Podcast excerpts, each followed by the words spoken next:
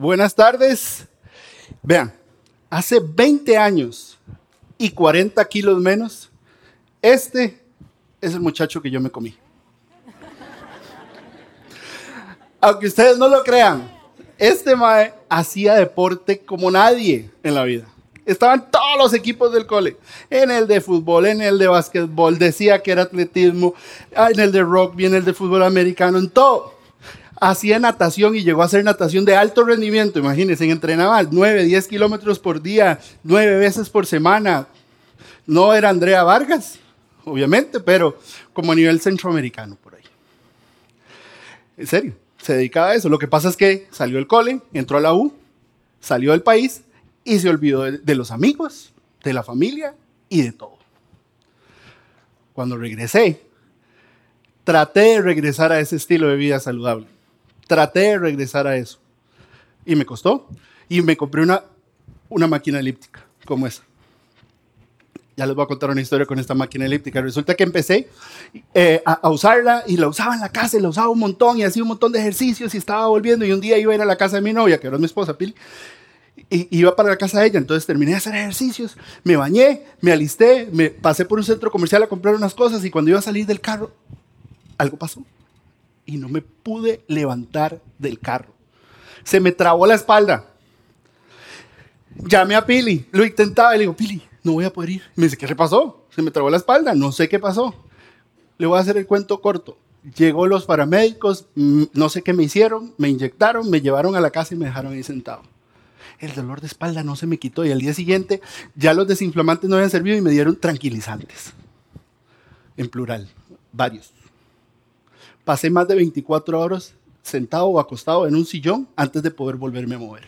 Fue la última vez que yo me acuerdo que había hecho ejercicio de verdad. Ojo, eso me pasó como dos o tres veces después. Usted y yo sabemos que hacer ejercicio es bueno. Julio lo dijo la semana pasada. Podemos, yo no soy un ateo del ejercicio. Yo creo en el ejercicio, yo sé que es bueno. Yo sé que es algo que nos da salud, yo sé todo eso, estoy totalmente de acuerdo. Y toda esta historia no se la estoy contando para dar la excusa de que porque estoy gordo, no, no es por eso. Pero la pregunta es, ¿por qué terminamos comprando estas cosas si creemos y no las usamos? Porque al final creer no es suficiente. Solamente creer no es suficiente. No hace la diferencia. Hacer es lo que hace la diferencia. Porque en el reino de la salud, de la nutrición y del ejercicio, con solamente creer que es bueno no es suficiente. No, porque, eh, a ver, levanta la mano.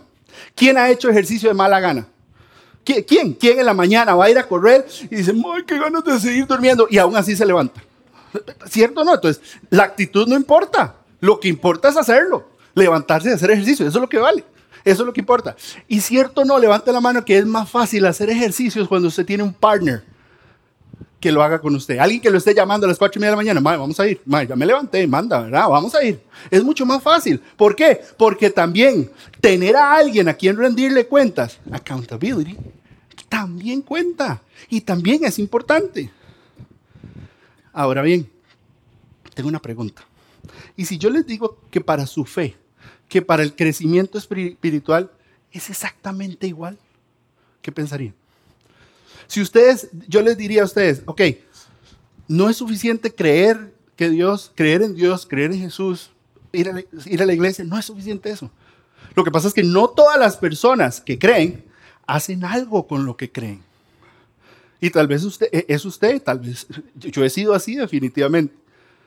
Pero no todas las personas hacen algo, porque usted puede creer, puede pensar, puede seguir, puede leer.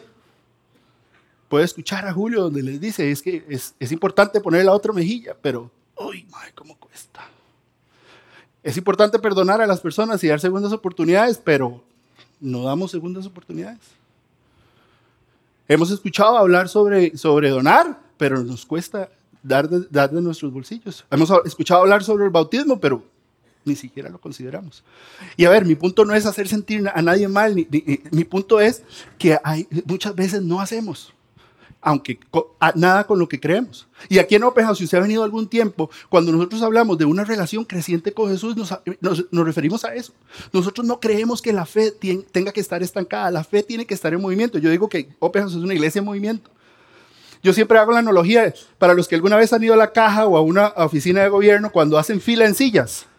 ¿Sabes visto? Que todo el mundo se sienta y el primero se levanta y pasa y entonces todo el mundo se pone de pie y se vuelve a sentar. Y pasa el siguiente, todo el mundo de pie y se vuelve a sentar. Algo así. Usted viene, está sentado, pero siempre está tomando decisiones, siempre hay algo que aplicar, siempre hay algo que hacer. ¿Qué es lo que pasa?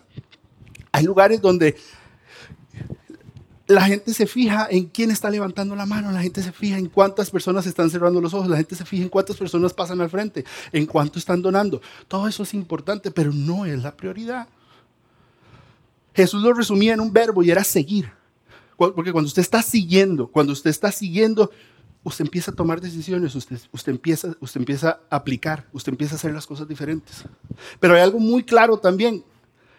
La fe o el crecimiento espiritual o la madurez espiritual, como usted quiera decirlo, es un trabajo en equipo. No se puede hacer solo. Así como cuando uno va a hacer ejercicios, es mucho más fácil hacer ejercicios que hacerlo. Si usted ha leído de la Biblia el Nuevo Testamento y ha escuchado de San Pablo, uno pudiera resumir muchas cosas de las que decía San Pablo en esta lista que les voy a enseñar. San Pablo muchas veces decía, perdónense unos a otros, acéptense unos a otros, cuídense unos a otros, anímense unos a otros, y la lista sigue, sométanse unos a otros, restáurense unos a otros, carguen con las cargas unos a otros y ténganse paciencia unos a otros. Lo que todo tiene en común es unos a otros. Es algo que al final no es solamente creer, no es solamente yo, sino es lo que hago yo unos a otros que hacemos con eso. Entonces es súper importante. Entonces no es suficiente saber, perdonar, sino hacer algo con lo que voy, quiero hacer para perdonar. No es suficiente, al final, no es suficiente quedarnos con eso. ¿Ok? Entonces, puede ser que usted, ¿qué es lo que pasa cuando uno, eh, cuando uno se queda solo en esto? No es suficiente cuando uno se queda solamente con el hecho de, que yo creo y, tengo una relación y es entre Dios y yo, no es suficiente eso. Entonces, puede ser que usted me diga, no, pero Charlie, es que yo crecí en un lugar de esa manera. Entonces, cuando yo escuché, cuando yo escuché esta lista de Pablo, para mí fue como un game changer porque yo decía, suave, entonces no es solamente para mí, es para los demás. O sea, tengo que hacer algo con eso, porque yo crecí con el tipo de religión, con el tipo de iglesia, con el tipo de creencia, o lo que yo entendí, era que con que yo solamente fuera a la iglesia, con que yo hiciera mis oraciones, con que yo me confesara cada cierto tiempo, con que comiera lo que tenía que comer, eh, el día que tenía que comerlo, era suficiente. Y ya estaba bien con Dios. Y yo pensaba eso, de verdad. Y yo no sé si fue su caso, tal vez usted lo vio en algún lugar, o tal vez inclusive por pensar solamente eso, usted se terminó enfriando o se terminó alejando, no sintió que estaba creciendo. Puede ser que usted mismo, ¿qué es lo que pasa con esto? Cuando usted se preocupa nada más por usted y es un asunto vertical, nada más, entre usted y Dios, y yo y Dios, y, si yo estoy bien con Dios, todo está bien, pero no me importan los demás. Es cuando las personas se terminan convirtiendo, se, empieza a enfriar y empieza uno a estar ensimismado. Y, y las personas se vuelven egoístas, las personas se vuelven elitistas, y creo que tengo una lista por acá las personas se vuelven racistas. Las personas empiezan a, juzgar a otras personas. No la puse ahí porque no termina en ista, ¿verdad? Pero porque juzgadoristas, eso no existe, ¿verdad? Este, o usted empieza a decir, pecadores, a señalar personas, yo primero. Usted, se, pecador, usted se va a ir al infierno. Ista, no, no existe, ¿verdad? Pero hubiera quedado muy bien. Yo no sé usted, yo no sé si esa es su historia. Yo no sé si más bien por eso mismo es que usted se alejó de ese lugar, porque usted empezó a sufrir eso. O yo no sé si usted mismo dijo, no, yo me estoy convirtiendo en eso, no quiero hacerlo. O puede ser que usted tal vez nunca se ha acercado a una iglesia y exactamente por esos cuentos. O tal vez le está dando una oportunidad a Dios de que tal vez hay algo diferente. Pero lo que sí sé y lo que quiero que todos aprendamos el día de hoy es que nuestra fe cobra vida en comunidad. Y de eso es lo que quiero hablar el resto del rato, en los próximos minutos. La, nuestra fe cobra vida en comunidad. Y hay un pasaje o una, una, una lectura que quiero que veamos, donde el autor de esta, le llama la carta a los hebreos, pero en realidad es más como una charla. ¿ok? Cuando ahorita que vamos a irlo leyendo, vamos a ver que es como una charla. Se llama Carta a los Hebreos porque se le estaba escribiendo a un grupo de judíos ¿ok? De esa época. Entonces ya eran creyentes, sabían de qué estaba hablando, no eran personas que no creían, ¿ok? Y entonces empieza a hablar en su idioma a esas personas. Pero también eran judíos en el primer siglo que creían en Jesús. Entonces ahí hay un cambio en la vida de ellos. No se sabe, no es que no se sabe, hay mucho debate alrededor de quién es el autor de esa carta. o la autora, no se sabe si es su nombre, una mujer, o una mujer que se hizo pasar por hombre. ¿Ok? Este, se sabe que le estaba hablando a creyentes y es más como una charla y lo vamos a ver. Pero lo que yo quiero, voy a ir, voy a ir bastante rápido al principio, pero lo que quiero es, es el cambio que hace, el pivoteo que hace esta persona, pasando de, de lo vertical, de una relación vertical entre Dios y yo, a hablar sobre el hecho de que es horizontal y es entre todos todo esto. Entonces vea cómo comienza esta persona. Dice, así que amados hermanos, ah, ya estaba ahí, así que amados hermanos, podemos entrar con valentía en el lugar santísimo del cielo por causa de la sangre de Jesús. Ellos tenían su templo del monte, el lugar santísimo, era el lugar donde nadie tenía acceso, donde era prohibido, donde solamente ciertas personas de los sacerdotes podían entrar ahí en ciertas épocas especiales. Y dice, ya podemos entrar, eso ya es diferente. Y por su muerte, y habla de Jesús, por su muerte abrió un nuevo camino, un camino que da vida a través de la cortina al lugar altísimo. Jesús ya logra entrar ahí y por medio de él es que nosotros podemos llegar ahí. Y sigue hablando y dice, ya que tenemos un gran sumo sacerdote, que gobierna la casa de Dios. Antes todo era por medio de los, de los sumos sacerdotes, que todo, ellos eran los que tenían acceso, ellos eran los que entraban, la gente no tenía acceso y ahora dicen, no, con Jesús todo eso cambió. Con Jesús ahora nosotros tenemos acceso a Él porque Él es el gran sumo sacerdote. Es más que ellos. Entonces sigue, sigue hablando y les dice, entremos directamente a la presencia de Dios con corazón sincero y con plena confianza en Él y es súper vertical, es súper vertical. Ahora tenemos acceso a Dios y podemos relacionarnos con Él y podemos estar cerca de Él. Ya no necesitamos sacrificios, ya no necesitamos intermediarios. Y entonces sigue y les dice, pues nuestra conciencia culpable ha sido rociada con la sangre de Cristo a fin de purificarnos y nuestro cuerpo ha sido lavado con agua pura. Para creyentes es súper, súper pandereta, por así decirlo es súper vertical, no hay intermediarios. Ahora podemos, eh, ya, Jesús hizo lo que tenía que hacer, ya, no, ya esas cosas cambiaron. Acuérdense que le está hablando a judíos y termina diciendo antes de hacer el cambio, mantengámonos firmes sin titubear en la esperanza que afirmamos porque se puede confiar en que Dios cumplirá su promesa. Cristo murió, murió por nosotros, resucitó para que nosotros tuviéramos acceso a Dios y una relación con Él. De eso es lo que estaba hablando y estaba siendo súper vertical en lo que hablaba y en eso cambia. Y vea lo que les dice el siguiente, les dice, pensemos en maneras. En otras versiones dice, tratemos, preocupémonos, hagamos algo. Entonces empieza a hablar, hablarnos a nosotros, hagamos cosas para eso. Y dice, pensemos en maneras de motivarnos unos a otros. Pablo es el que habla de unos a otros durante todas sus cartas. Este autor, que de nuevo hay mucho debate, menciona a unos a otros aquí. Y me llamó la atención la palabra motivarnos, porque yo decía, bueno, motivarnos qué, como hacerse porras o, o tú puedes o qué, y eso es fácil. Pero en realidad cuando uno me puse a investigar los diferentes, las diferentes versiones de la Biblia, inclusive en inglés, y me di cuenta de algo que tenía bastante interesante, y esto es este objeto que les traigo el día de hoy. Resulta que en inglés hay una versión que dice spur on que es, yo no sé si usted ha ido a Palmares o le gustan los topes. Yo soy un experto en caballos. No mentira. Pero sería chido. Pero esto es una espuela. ¿Ok? Existen diferentes tipos de espuelas. Existen las espuelas de una punta que tienen un montón de filo, las de dos puntas. Existen espuelas que rompen. Existen espuelas que se usan para, para los toros, que esas rompen y rasgan al imán. Esta es una espuela corrediza. ¿Ok? Entonces, para los, los que aman a los animales, yo los amo, este no les hace daño. Pero vean la comparación y la imagen que usa el autor a la hora de decirle a las personas. Pensemos en maneras, y esta palabra la tuve que buscar para decirla bien, de espoliarnos unos a otros. ¿Qué es lo que hace un, caballista, una persona cuando agarra un caballo y tiene una espuela? Y le, y le pone esto en, los, en las costillas. El caballo reacciona, el caballo se mueve, el caballo se detiene, el caballo corre. Es, es, algo que provoca una reacción inmediata. Entonces, tal vez, y, la definición o los verbos que, que, se sacan de eso es que incita, que provoca, que instiga algo. Y yo sé que, que esto se puede ver como algo muy negativo y puede ser que su experiencia es, sí, Charlie, vea, yo he vivido esto con gente que manipula, que abusa espiritualmente a las personas y sí, pero por eso escogí esta espuela corrediza, que no rompe, para darles un mejor ejemplo. ¿Por qué? Porque en realidad está buscando que sea algo positivo y vea lo que dice aquí. Motivarnos unos a otros para qué? A realizar, a hacer actos de amor y buenas acciones. A incitar, a provocarnos, a instigarnos a hacer con lo que creemos actos de amor y buenas acciones. Entonces, ¿qué es lo que está diciendo Charlie?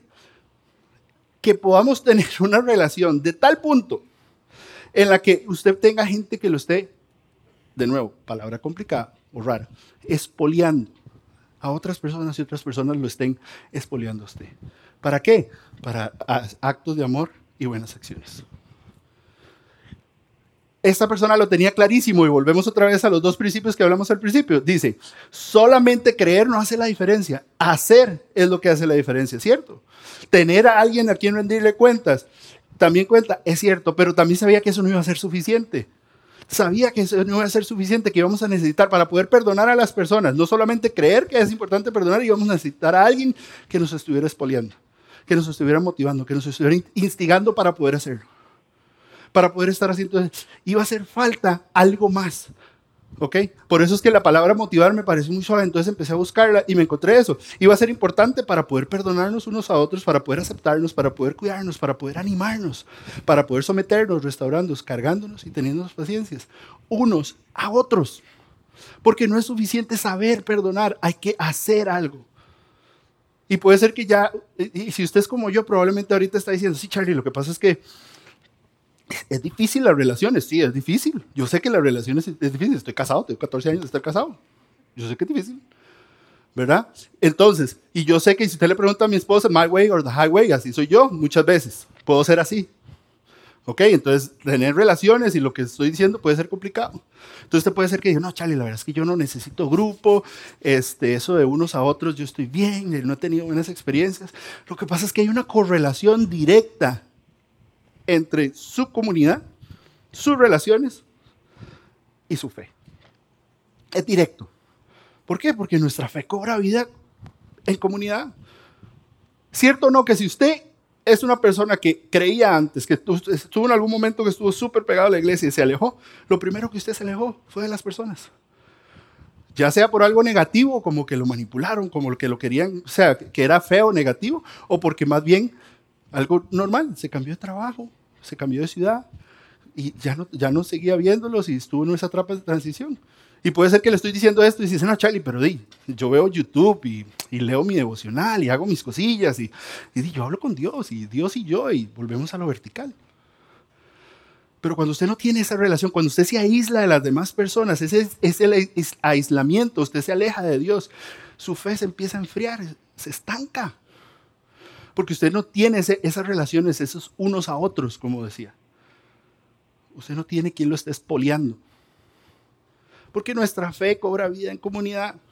Vea, esto es grandísimo. Si usted no está espoliando a alguien, si usted no tiene una relación, si usted no tiene gente, porque aquí hay gente que ya está en, grupo, ya está en grupo pequeño. Ya hay gente que yo sé que está en ese tipo de relación. Yo he escuchado historias de gente que dice, madre, viera, yo he vivido eso. Hay momentos en los que he vivido eso, eso va y viene. O si usted no está haciendo es, usted no está espoleando a alguien o nadie lo está espoleando, usted está teniendo el riesgo de la lista que les enseña algo, de las istas, de volverse egoísta, de volverse elitista, de volverse racista, de juzgar a las demás personas, de creerse mejor que los demás, de, pensar, de pensar de que usted es la última Coca-Cola del desierto, que usted es perfecto y que es el centro del universo. ¿Y por qué digo eso? Bueno, porque tal vez alguna vez lo he pensado, ¿verdad? vea, si usted, las personas que no conocen, que no se relacionan, cuando usted escucha la historia de otra persona, todo cambia. Cuando alguien escucha su historia, todo cambia. ¿Cuántas veces usted no escucha la historia de una persona y dice, Madre, con razón esa persona es así, tan mal que me caía? O sea, algo pasa cuando usted empieza a conocer la historia detrás de la persona. Algo pasa cuando ya tenemos, cuando pasamos ese, ese, como ese limbo de la relación donde ya nos abrimos a otras personas. ¿Ya? O sea, porque la historia de las personas, cuando usted da cuenta su historia o escucha la historia de las personas, el ego se desinfla y nuestra fe se activa. Es así de sencillo. Y así pasaba en el, primer, en el primer siglo, o sea, ya sea mujeres y hombres, ricos y pobres, esclavos y dueños de esclavos, judíos y gentiles, se relacionaban con Jesús como punto intermedio de esa manera. Y eso hacía que ellos eh, compartieran y todo. Y puede ser que usted diga, Charlie, pero es que, que aquí en Costa Rica es diferente, Charlie. Aquí la, la familia es muy importante. Yo tengo mi familia, tengo mis amigos del cole, mis amigos del trabajo y mis amigos de la U. Y sí, todo bien. Pero te hago una pregunta. De esos grupos que vos me estás diciendo, de apoyo que vos tenés, tenés gente que te está espoleando, que te está incitando, que te está provocando, que te está instigando a, a realizar actos de amor y buenas acciones. Salvo su mamá, ¿verdad? Porque las mamás todas nos espolean todo el tiempo. Eh, o sea, no es igual. Y, ve, y el autor lo sabía porque vea lo que dice, y no dejemos de congregarnos. ¿Cuántas veces yo no escuchaba en la iglesia cuando alguien está contando una, charla o está hablando de un sermón y dice, y lo usa esto para decir, tienen que venir a la iglesia? Pero yo creo que el autor estaba hablando, cuando hablaba de congregarnos, está hablando de lo que hablaba anteriormente. ¿Para qué? Para espoliarnos unos a otros. Para eso es que no dejemos, porque ya algunos lo están haciendo. Si no, animémonos unos a otros otra vez completamente vertical. Sobre todo ahora que se acerca el día de eso que dice ahí. Es difícil, vean el contraste. No dejen de congregarse. ¿Para qué? Unos a otros. A ver, yo sé que es difícil. Yo sé que es dificilísimo. ¿Qué más difícil que usted quiera aplicar su fe, actuar en su fe en su trabajo? ¿Qué más difícil que usted quiera actuar, aplicar su fe con sus amigos un viernes, un sábado en la noche? ¿Qué más difícil que querer aplicar o, hacer su fe en la universidad donde usted está estudiando? Es difícil, requiere valor, requiere valentía, requiere alguien que lo esté espoleando y que lo esté animando a hacerlo. ¿Por qué? Porque al final, vea, seamos sinceros, usted tiene, usted tiene un problema con su pareja, se va donde, donde fulanito y le va a decir, mae, déjela, está loca. Pero usted se va donde sus amigos, el que lo está espoleando, y le va a decir, mae, no, sea humilde, me lo va a intentar. Eso es lo que está en juego. E, de eso es lo que estoy hablando. Por eso es que digo que nuestra fe cobra vida en comunidad. Ojo, y no estoy diciendo que solamente vertical o que solamente horizontal, son las dos. Pero no es un asunto de una burbuja entre eh, Dios y yo, iba a decir yo y Dios, Dios y yo, sino eh, tiene que ver con todo. No es solo creer, o sea, es, es, darle acceso a otras personas a tu vida para que puedan decirte, mira, puedes hacer esto. Es darle acceso, permiso a otras personas para que, o te den acceso a vos para que vos puedas espoliar a otras personas cuando sea necesario y hasta cuando no querés. Entonces, ya para ir terminando, quiero hacerles dos preguntas. ¿Tienes a alguien fuera de tu familia? Ya les dije, las mamás no cuentan. Que le estés espoliando en estos momentos.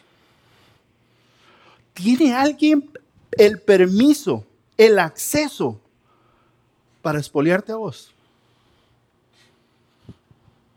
Si la respuesta tuya es que sí, qué bueno. Felicítense.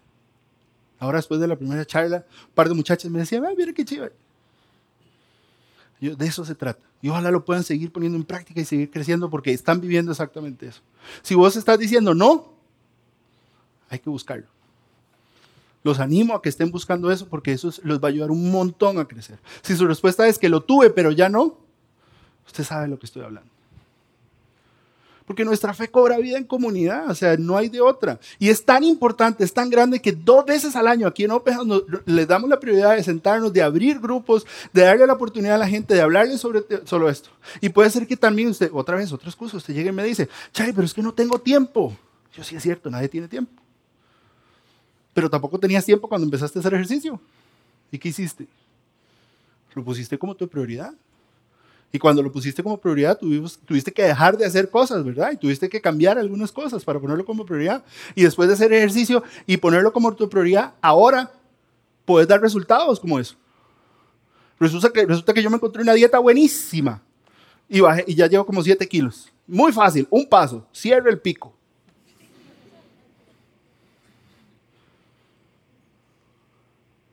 Entonces, es cuestión de ponerlo en prioridad. Es cuestión de, de ponerlo, de convencer, no solamente de, creerlo, sino de hacerlo.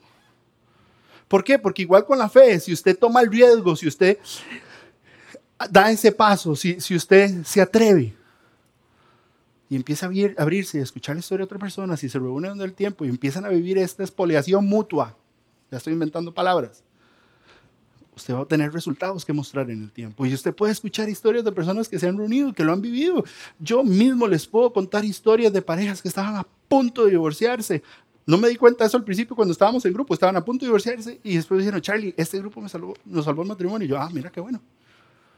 No porque yo tenga un plan de nada, no, o que sea muy gato, simplemente eh, ese estar expoliando fue lo que sirvió.